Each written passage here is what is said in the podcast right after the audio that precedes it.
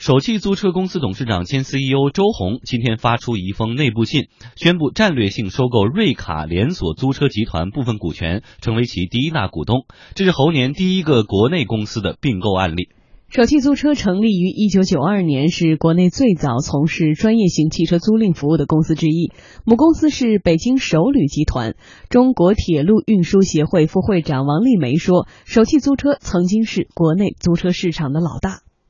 首汽啊，它一直在这个领域的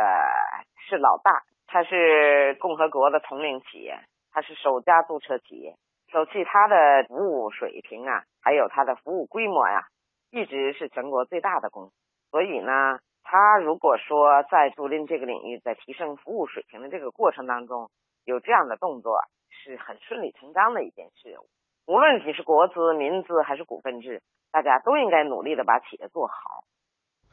首汽租车的收购对象瑞卡租车成立于二零零九年六月，主要业务是短租自驾租车，是华南地区最大的区域性租车公司。自成立以来，业务增长迅猛，在广州、深圳租车领域市场呢，拥有着较高的市场占有率。有业内人士表示，鉴于广州、深圳都已经实行了机动车的限购政策，此次首汽租车入主瑞卡，大大有利于首汽租车在华南，尤其是广东地区的市场占有率。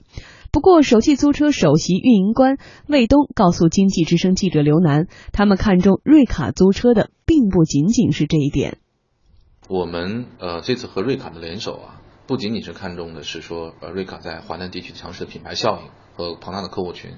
我们还看中的是说瑞卡整个这个管理团队和经营团队一个丰富的实战经验和他们这种拼搏的精神。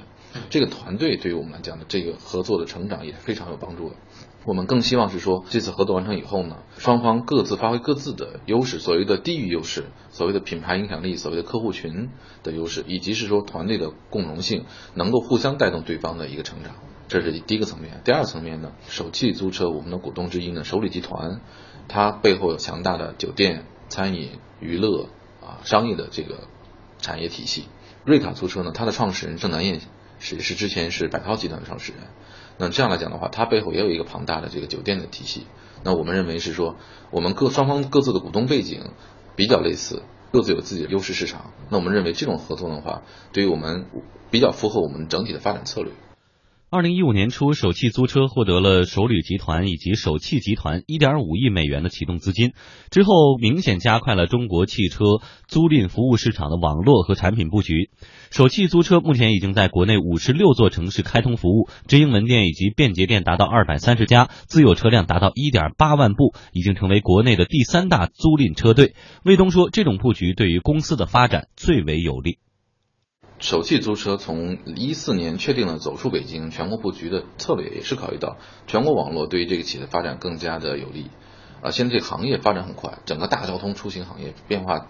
呃，这个怎么讲层出不穷吧？我们说传统的出行领域有这种什么神州租车、一嗨租车，那么新兴的现在包括像易到啊、滴滴啊、优步啊，也是全新的一种出行的角度。未来还很可能出现其他新的出行方式，本身这个出行的这种方式的演变。这是第一层面，第二层面是说客户是流动的，包括我们的很多企业用户也是在全国网络的服务范围。那这样就是说呢，我们更多考虑到用户的需求，所以我们不是说一定刻意的去追求全国网络，而是说关键是市场需求需要什么。如果说在全国各地都有用车需求，那么他可能不希望看到的是说我在不同的城市和不同的服务商去签订合约，而是说呢能够是说一地天天全国用车的模式。所以这个是也是基于我们客户的需求，我们进行全国的网络布局。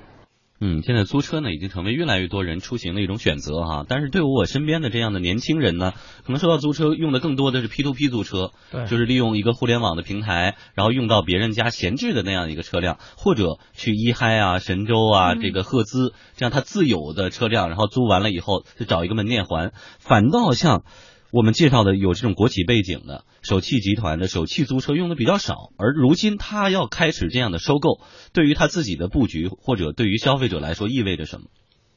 实际上，这个首汽租车之前更多的是那种大巴，或者是就是这一种这个小的那一种面包车类类不是私家的那种五座的小车，不是私家的那种五座的那种，呃，所以说他们呃对于普通的老百姓来说的话，这个是还是比较陌生的。嗯，而现在尤其是这个随着限行措施，呃，仅仅是北京，他在固守北京的话，这个市场肯定是不行的啦。嗯，因为我们都知道现在以神州啊等等这个呃这个自自驾呀，或者是这种很很快发展的很快，嗯，呃，再加上很多的人家这种高档的车，比如说奥迪啊等等这些，一般的商用都租这个了，对，就不再会去租这种呃，就是那种所谓的像那种商务车，那种也没什么档次，知道吗？德林自己单位租过那种五十人的大巴车，我就是在首汽租的，租过。不过说实话，他们那个接接电话的大姐服务态度极差，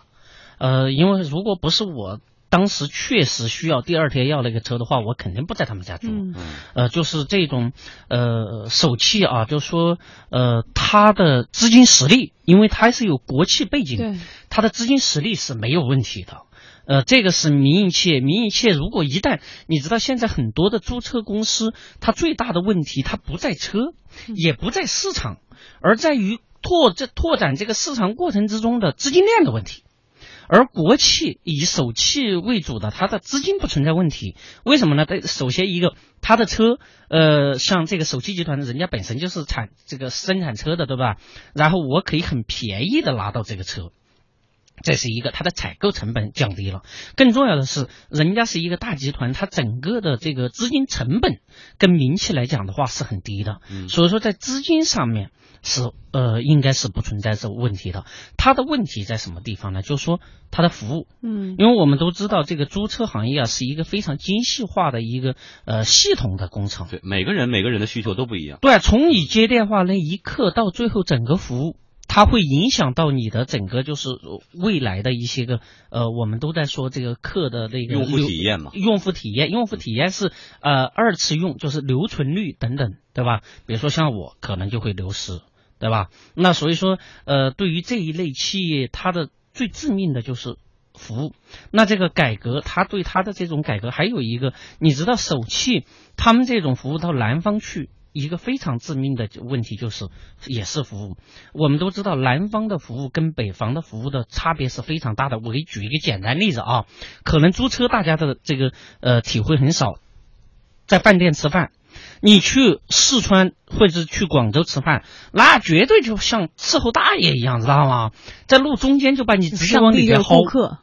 对，上帝就是顾客。那小妹只要一一给一个手势，马上就过来。但是北方的那有一些服务确实不敢恭维。当然，我不是地域歧视啊，就是说不仅仅是服务，甚至于对于这种国企现在要占领市场化、走市场化道路哈，呃，管理能不能跟上？他的管理观念能不能改变？对他的管理还有一个就是名气的决策是非常之高效的，处理问题的也是很高效的。那国企它是走流程，那这一块儿你要想去跟进行参与市场竞争的话，我觉得在这些个方面都是一个考验。呃，应该说，呃，我觉得他有实力去做好这件事情，但是细节决定成败。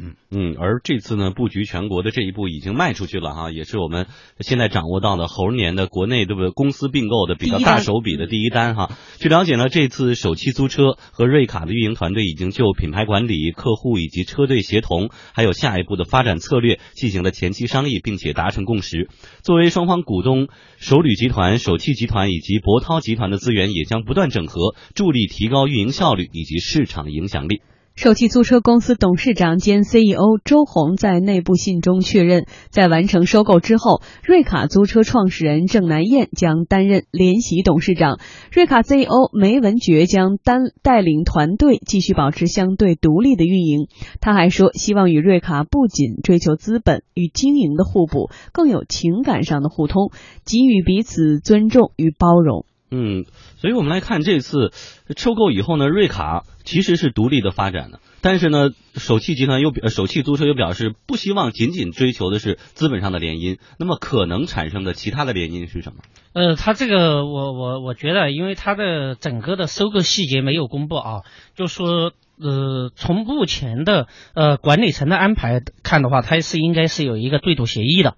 呃，是什么意思呢？就是说呃，他的董事长。联席董事长没变，而他的这个运营官。呃，就是 CEO 也没有变，那么就说，但不变是有前提的，不变是有前提的，那就是说我要收购你多少股权，你这个估值达到什么地方，那你今年或者是明年三年之内的业绩要冲到什么地方？那在冲业绩的过程之中，我这个首汽租车、首汽集团等等这些往你的进行资源配置、资源整合来配合你达到这个，如果达不到的话。如果他仅仅仅是一个股权上面把他控股成为老大，对吧？成为老大的话，那么他不会说他可能呃董事长会换人。但是也可能他在 CEO 下面有一个 COO，就是首席运营官，可能会换他的人。但是现在还是保持他相对独立的话，这背后应该是有一个呃业绩对赌的那么一个就是协议，私下的一个协议。这个东西因为具体的没有那个就是公布。那而他这一种的安排的话，呃，对于首汽来说，我觉得相对是科学的。为什么呢？因为首汽自己的人去到华南去开拓市场，首先一个，你的到华南，你的管理层就相当于有一个二级管理层，那么二级管理层还是国企，国企对国企，它的这个。过程非常漫长，那么维持原来的整个管理体系，会保持呃这个公司的运行继续高效。我们都知道它是民营，就像万科一样，万科的呃这个大股东是国企，但是它的管理层是具有名气，像王石他们这一辈这些背景的。那么那这个现在首期这种，我觉得它这种安排呢，它应该不是一个权宜之计，而是呃这个首汽租车它未来整个扩张也是。符合现在的国企改革的一个目标，就是呃混合所有制。混合所有制要我国有资本控制控股，而这一种有这种民营的呃高效的运营团队来去运营。实际上现在这里边的话，这个他原来的这些个创始团队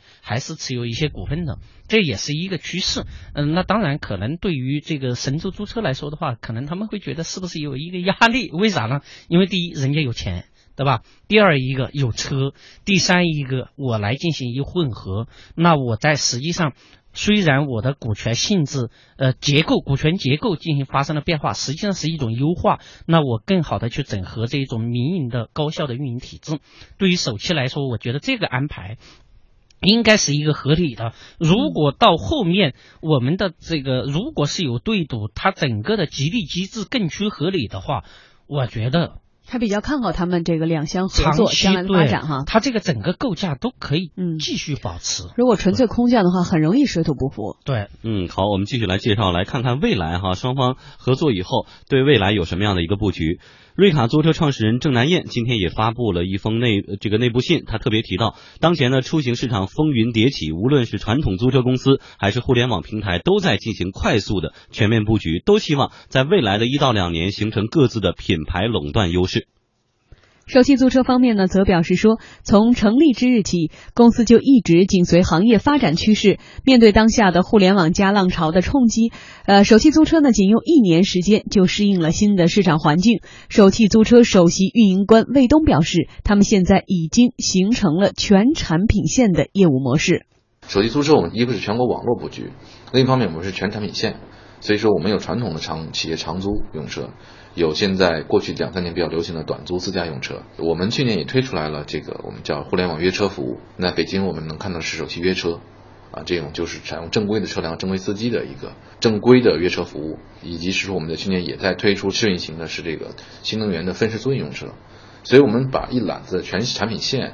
呃，作为一个综合的出行解决方案给到政府机关和企业用户，作为我们一个综合出行解决方案，这是我们的一个出发点。对于政务用车而言。中中国道路运输协会副会长王丽梅认为，中国人对于租车服务的要求越来越高，租车企业应该不断满足这些要求。在租车这一块儿，我们不输给任何国家了。现在我们国内已经非常方便了。如果大家有对有有到国外去有过租车各种经历的话，就会感觉到，无论是出租车还是约租车，还是这种呃不带司机的这种租车，我们现在目前都非常方便了。但是，对我们日益增长着的这种方便的这种愿望，比别的国家可能越来越高，出租车企业或者租车公司，他们也应该不断的在进行满足的这种探索。行业专家指出，出行呢事关大众生活，品牌的知名度在很大程度上决定了老百姓的选择。这个行业的格局未来极可能是一个多寡头市场，因此呢，对于此次瑞卡与首汽结盟，不排除会加快这个市场的品牌整合进程。嗯，看从去年的时候，我们发现滴滴打车的 app 升级以后，已经变成滴滴出行。对。而这一次呢，我们听到这个采访当中，首汽租车方面也提到，说我们不仅仅是要做一个租车公司，要做这个出行解决方案。未来会出现这样的两者或者几者之间硬碰硬的局面。呃，我觉得他们的差异化还是挺大的，因为这个神州租车呀，就是比如说啊，一海租车等等，更多的是对散客。呃，就像这个个体出行的那一种，而首汽呢，更多的以前它主要是针对一些个机构客户，啊单位单位那种。那但是就说他们这里边呢，说实话，这个品牌是很关键的。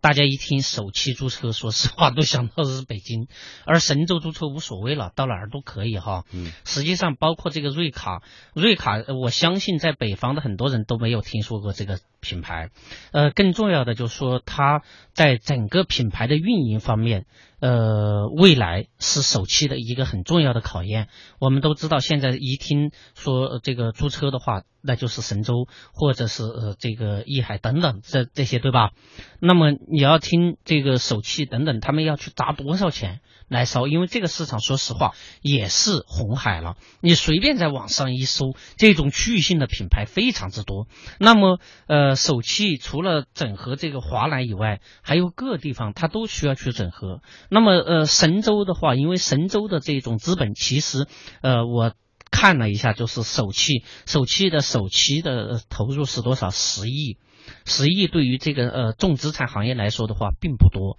并不多。如果你的品牌宣传，呃呃，包括你整个运营的成本，呃，不能够很好的降下来的话，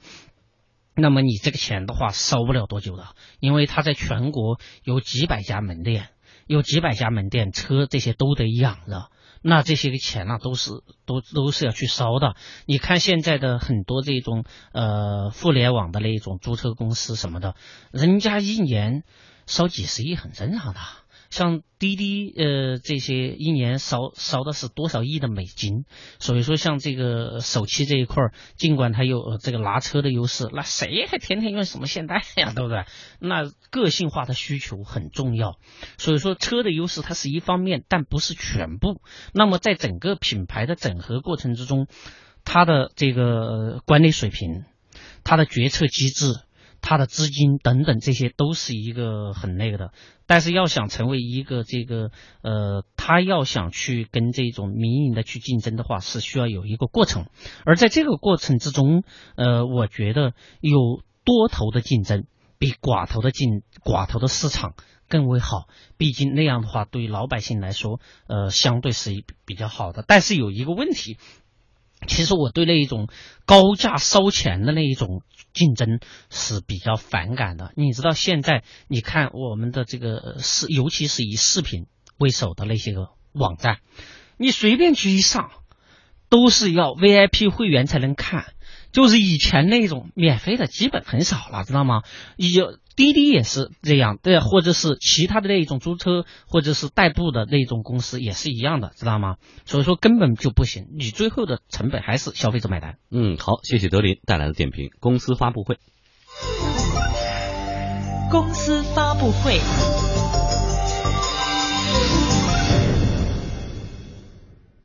天下公司直播继续，现在有哪些最新消息？马上连线值班编辑赵科，赵科你好。哎，富江你好，公司发布会见人见事见观点。国家工商总局今天表示，我国首例声音商标申请《中国国际广播电台广播节目开始曲》于二月十三号初步审定公告，成为我国第一个准备核准注册的声音商标。据介绍呢。声音商标是指由能够区别商品或服务来源的声音构成的商标，它可以由音乐性质的声音构成，比如一支乐曲；也可以由非音乐性质的声音构成，比如自然界的声音、人或动物的声音啊，或由音乐性质与非音乐性质兼有的声音构成。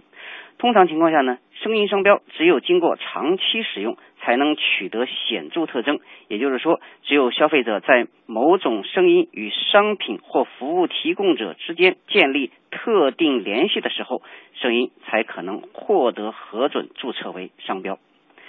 再来看大连万达集团股份有限公司今天发布公告，对二月十二日中午蚌埠万达广场发生的中庭 LED 屏幕播放不雅视频事件作出回应。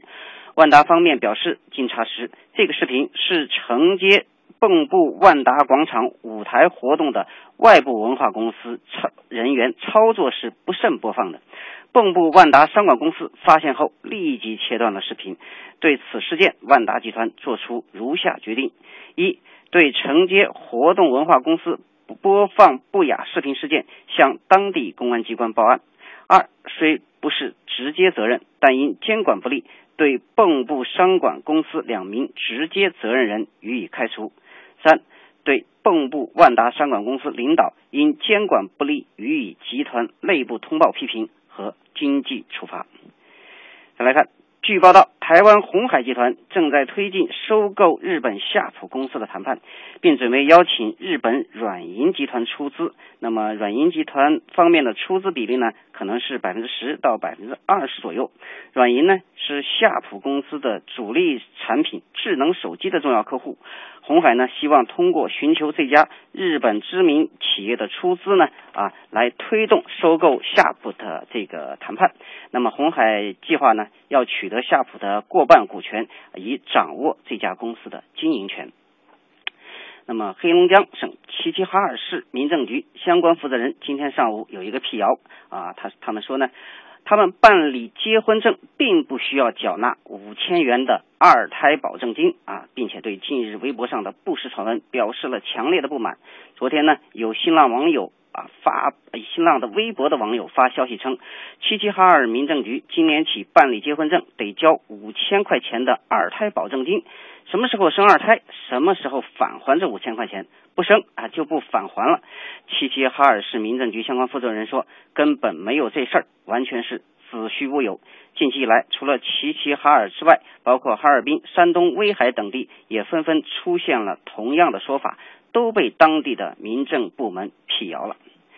最后，我们再来看一则熟悉的新消息啊！又有游客说自己被宰了。江苏常州的程先生说，大年初二啊，他在哈尔滨松北区的北岸野生渔村一家餐厅消费，发现那里的鱼的价格只有。三百九十八元和二百九十八元一斤两种，但到结账的时候呢，程先生发现店家乱写鱼的斤两，其中黄鱼他只要了七斤左右，但最后店家硬是称了十四斤啊！这顿饭，程先生一行二十人共消费了一万多元。那么这几位老人呃，其中的几位老人家呢，就与店家理论啊，那个时候突然店里冲出了十几个人啊，逼他们付账。双方开始拉扯，老人被打，程先生报警，民警到店内调看监控录像。程先生在吧台看监控录像呢，被店家阻止啊，导致他最后头部受伤。程先生说呢，民警建议呢，双方协商解决。大过年的呢，他不想去派出所，最后只好全额照付，买个安稳。那么，据当地多家主打鱼类消费的餐厅说呢。黄鱼并不是很稀有的品种，每斤售价一般在八十到一百多元不等。那么不知道这家店加了什么东西，要卖三百九十八元一斤，的确是不是常规的价格。但是涉事餐厅的店员说，他们都是明码实价，可以放心来店里消费。今天中午，当地派出所一位工作人员表示，事情的具体纠纷情况，他们需要进一步了解。福江，好，谢谢赵克带来的介绍。